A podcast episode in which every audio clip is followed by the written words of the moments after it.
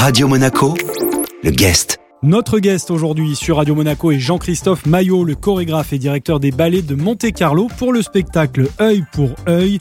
On ne s'attendait pas vraiment à ce que les ballets de Monte-Carlo nous proposent ce concept, un polar. Un polar, un, thriller, un vrai euh, ballet qui euh, fait peur avec, euh, avec des flics, avec la mafia, avec le gentil. ça finit plutôt mal. Il y a quelque chose d'assez tumultueux dans ce spectacle. Jean-Marie Laclaftine qui l'a écrit euh, aime à dire que c'est une version nocturne du conte de fées et en fait c'est assez vrai.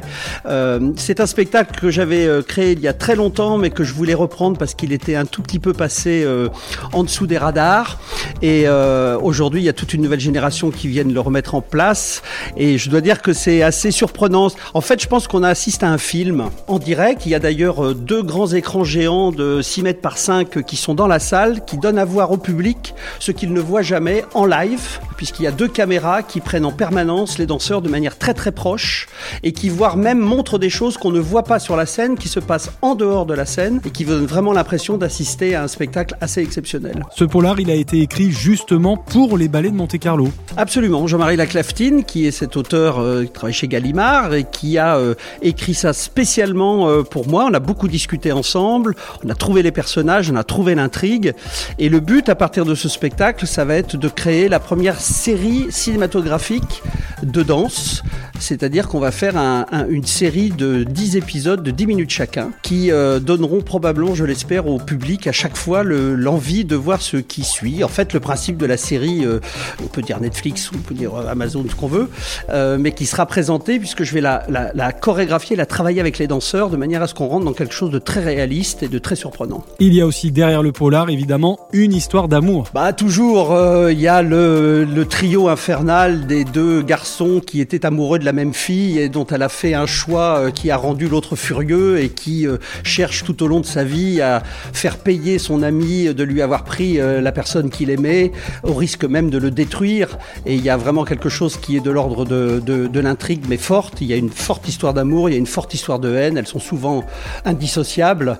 Et je crois qu'on rentre dans le, dans, dans le spectacle et on est, on est tenu en haleine. En tout cas, je l'espère qu'on retrouve ce sentiment qu'on a quand on voit un bon film euh, polar euh, à la télé. Tout le public qui effectivement n'est jamais venu et qui pense que la danse est quelque chose d'élitiste, d'un peu euh, affecté.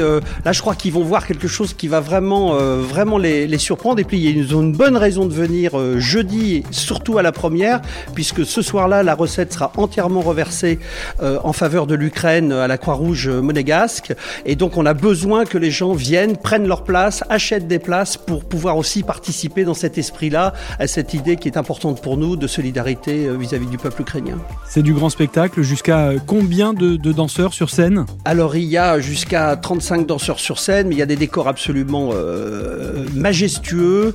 vous allez voir, c'est vraiment, je pense que ce spectacle-là, c'est vraiment quelque chose qui n'a rien à voir avec tout ce qu'on a fait jusqu'à maintenant et qui risque vraiment de, surprendre les gens. Et j'invite vraiment les jeunes à venir. C'est, il y a entre autres une musique de Kate Jarrett, de Paert, de, de, gens qu'ils connaissent, quelque chose de beaucoup plus proche probablement de leur identité et encore une fois qui se laissent surprendre par ce qu'ils imaginent qu'est la danse et là je pense que quand ils verront ça ils diront tiens bah, c'est aussi pour moi. Merci Jean-Christophe Maillot, notre guest aujourd'hui était donc le directeur des ballets de Monte-Carlo pour le spectacle œil pour œil à découvrir à partir de ce soir. Cet épisode du guest est à retrouver bien sûr sur notre site radio-monaco.com ainsi que sur toutes les plateformes de podcast. Radio Monaco, le guest.